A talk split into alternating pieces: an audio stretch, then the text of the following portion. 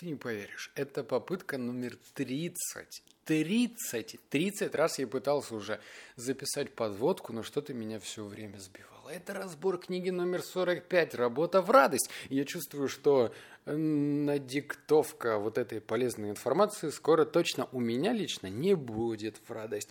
Ладно, беру себя в руки, мне даже интересно, насколько меня хватит. Поехали. Если ты проходил в книжных магазинах и видел эту яркую обложечку, желтенькую, и с вот этими ванильными словами «работа в радости», думал, купить ее или не купить, не покупай. Всю боль, все презрение и весь негатив, который содержался в этой книге, я взял на себя. Серьезно. Из всей книги я выписал всего 4 инсайта, 4 вывода. А это удар ниже пользы, потому что, как правило, из книги я выписываю 8, ну 10, но 12 выводов. И тут 4. Под конец книги, когда оставалось страничек 20, я думал, ну, пожалуйста, еще хотя бы один инсайт, но нет, автор книги оставил меня без них. Она настолько банальна, что, по сути, можно было сделать какой-нибудь буклетик и просто там эти прописные истины подчеркнуть, желательно там двумя полосочками, обвести в кружочек и сказать «делайте так». Ну да ладно. Еще один пункт. Автор книги м-м, совсем такой парень не из той колоды. То есть это не история какой-нибудь а, какого-нибудь маленького бизнеса. Это история о том, когда предприниматель строил электростанции. Я вот сидел и думал час, часа репу, а что я смогу вытащить для себя из истории того, как строилась электростанция. Ну вот четыре пунктика я все-таки вытащил. Так что я для тебя их приготовил. Давай-ка вместе слушать внимательнее. Первый пункт. Под контролем начальства люди становятся пассивны и ждут, что проблемы решат за них. Я решил, ну, как бы внедрять все-таки такую подобную систему и смотреть, что из этого получается. Что это значит? Например, у тебя сейчас стоит задача э, привлечь сотрудника, привлечь работника, ну вот ты его нанимаешь. И как правило, в русских реалиях, ну точнее в русскоговорящих реалиях, не знаю, как там за рубежом, но вот, например, у меня был опыт, я когда был, будучи пиздюком, работал в трех разных компаниях, и я серьезно скрещивал ручки, ставил их руки в боки, когда была проблема, и считал, что кто-то за меня обязательно эту проблему решит, особенно если она была большая. А автор книги с этим не согласен. То есть, по сути, это неправильный подход, так как если ты будешь давать больше э, возможности, больше ответственности сотруднику, то он как бы развяжет свои ручки и начнет все-таки проблемы решать самостоятельно.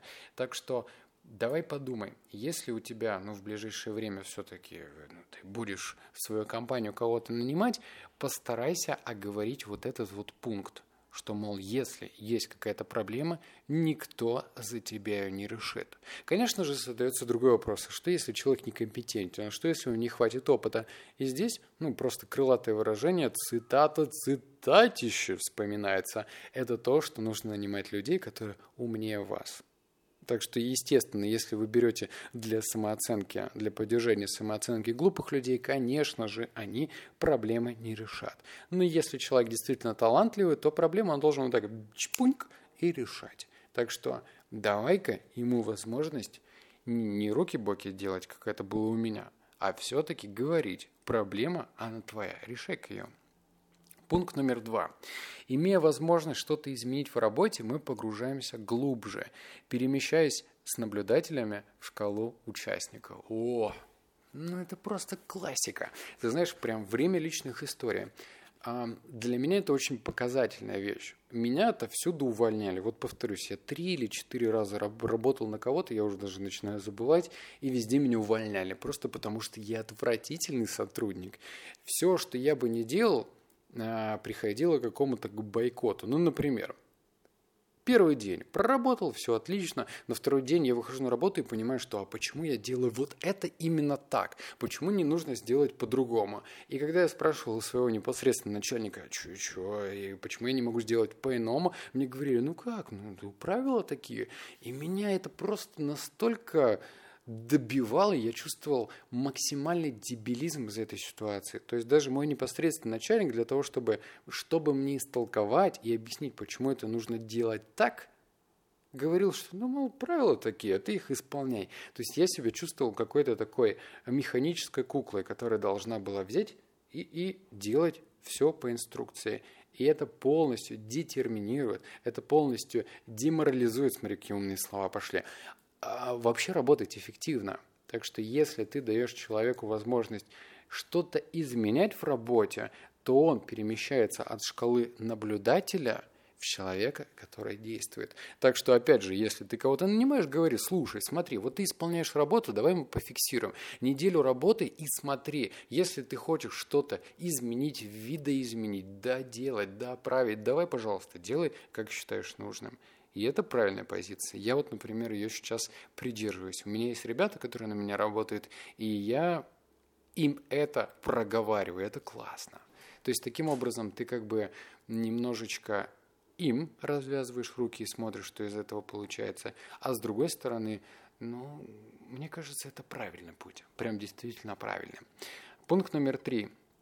Никому не нравится, когда его контролируют, но почти каждому хочется знать, хорошо ли он справляется с задачей. Такая палка о двух концах, да? Ну, как бы, э, с одной стороны, вроде контроль, а с другой стороны, понимать, как сотрудник делает свою работу. Ну, вроде одно и то же, но нет.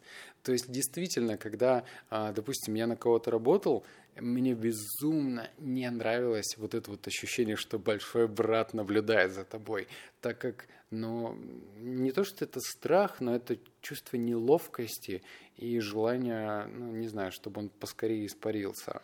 Э, нельзя свободно вздохнуть полной грудью, это правда деморализует, вот прям совсем. Но возможность внутренне без начальства контролировать свою работу, это классно. Ну, то есть, таким образом ты сам понимаешь, сколько тебе нужно баллов добрать, чтобы, например, заработать иную сумму денег. Вот здесь нужно подумать, как это все реализовать. Я понимаю, что на крупных масштабах я все время рассказываю про программу в Райке и говорю, классная программа, пользуюсь, она бесплатная, и все в таком духе. Но я понимаю, что чем больше в команде людей, тем сложнее всех укомплектовать в одну а, это не знаю, как это называть, даже органайзер или упроститель работы. То есть нужно как-то разные варианты все-таки рассматривать. И подумай насчет этого. То есть у твоего сотрудника, у коллеги должен быть какой-то мини-органайзер, в котором он должен сам себя оценивать. Насколько он сделал не знаю, больше по отношению к предыдущему месяцу. Потому что, чтобы не было вот этих вот сюрпризов, типа, эй, ты не получаешь премию, потому что ты проработал хуже, нужно делать все-таки эту штуковину. Фиксировать свою работу в течение месяца. Пункт номер четыре. Господи, последний, финальный, но я сделал для тебя сюрпризик. Ну, сделаю, потому что надо же что-то тебе еще дополнительно давать. Четвертое тенденция набирать клонов в компанию по принципу «похож в том-то, в том-то, в том-то» вредна. Ну, это опять же история о том, что зачем, точнее нет, неправильное слово зачем, мы склонны брать тех людей, которые в чем-то на нас похожи. Ну, например, э, ты живешь в Москве, приехал из Новосибирска. Если кто-то в компанию хочет вступить из Новосибирска или там из Сибири в частности, ты думаешь, ох, ну это же земляк, давай-ка зеленый свет ему, и мы склонны а, давать ему такие метафорические баллы по отношению к другим людям, которые приехали, например, из Владивостока. Или он закончил тот же университет, или у него та же фамилия или имя, или он чем-то похож, повадками. Вот это точно неверно. То есть нужно прям вот эти вот очечечки, которые видят сходство, снимать, убирать и складывать на верхнюю полку. Ни в коем случае так делать не нужно. Если человек на тебя в чем-то похож, это прежде всего такой ну, не знаю, повязка на глаза для тебя. Повязочку сняли, смотрим, объективно оцениваем. Все, четыре пункта я для тебя рассказал. Ладно, давай про бонус. Короче, я считаю, что нужно давать какой-то добрый посыл. И пусть я буду выглядеть весьма странно, наплевать, правда. Я хочу как бы добрые помыслы вносить в массу. Все, я как дебил буду выглядеть. Ладно, приступаем. Короче, э, я сейчас последние несколько месяцев, месяца четыре, живу по принципу, что, черт возьми, зачем поганит нашу природу. И, например, моя девчуля, которая ходит за продуктами, а, она не пользуется пакетами. То есть я заметил, что даже в магазин, когда ты заходишь, кассир просто втюхивает тебе этот пакет. Ты берешь бутылку воды, она говорит, пакет возьми. Ты хочешь жвачку взять? Тебе говорят, пакет возьми. Что мне, жвачку в пакет положить?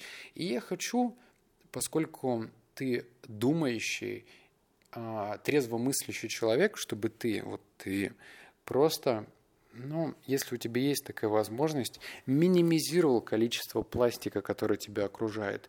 Я очень много путешествую и вижу, какое количество мусора валяется везде – в воде, в горах, в каких-то оврагах, э, просто на улице. Но почему мы изначально не снизим потребность этого пластика? Если у тебя есть такая возможность, ты берешь фрукты, ну сложи все в один пакет. Если ты живешь недалеко и ты купил там макарошки, котлету, я не знаю, майонез, хоть все это не очень полезно. Но возьми ты это в руки, не обязательно в пакет складывать. В общем, я буду тебе благодарен, если ты переосмыслишь отношения точнее, переосмыслишь потребительское отношение и начнешь ценить то, что у нас есть. Давай выделяться, давай наплюем на мнение окружающих и что о нас подумают. Мы живем для себя, и нужно себя уважать. Мы не свиньи. И я бы хотел, чтобы ты, если у тебя есть такая возможность, в следующий раз осознанно ходил в магазин и как-то использовал меньше пакетов. Я буду тебе искренне рад и благодарен. Ну а говорить про то, что у меня вышло новое видео на канале Кремний Бой о том, как я привлекаю инвестиции в стартап, зачем тебе это нужно? Ты и так все знаешь, а может быть не знаешь, ну заставлять я тебя смотреть не буду.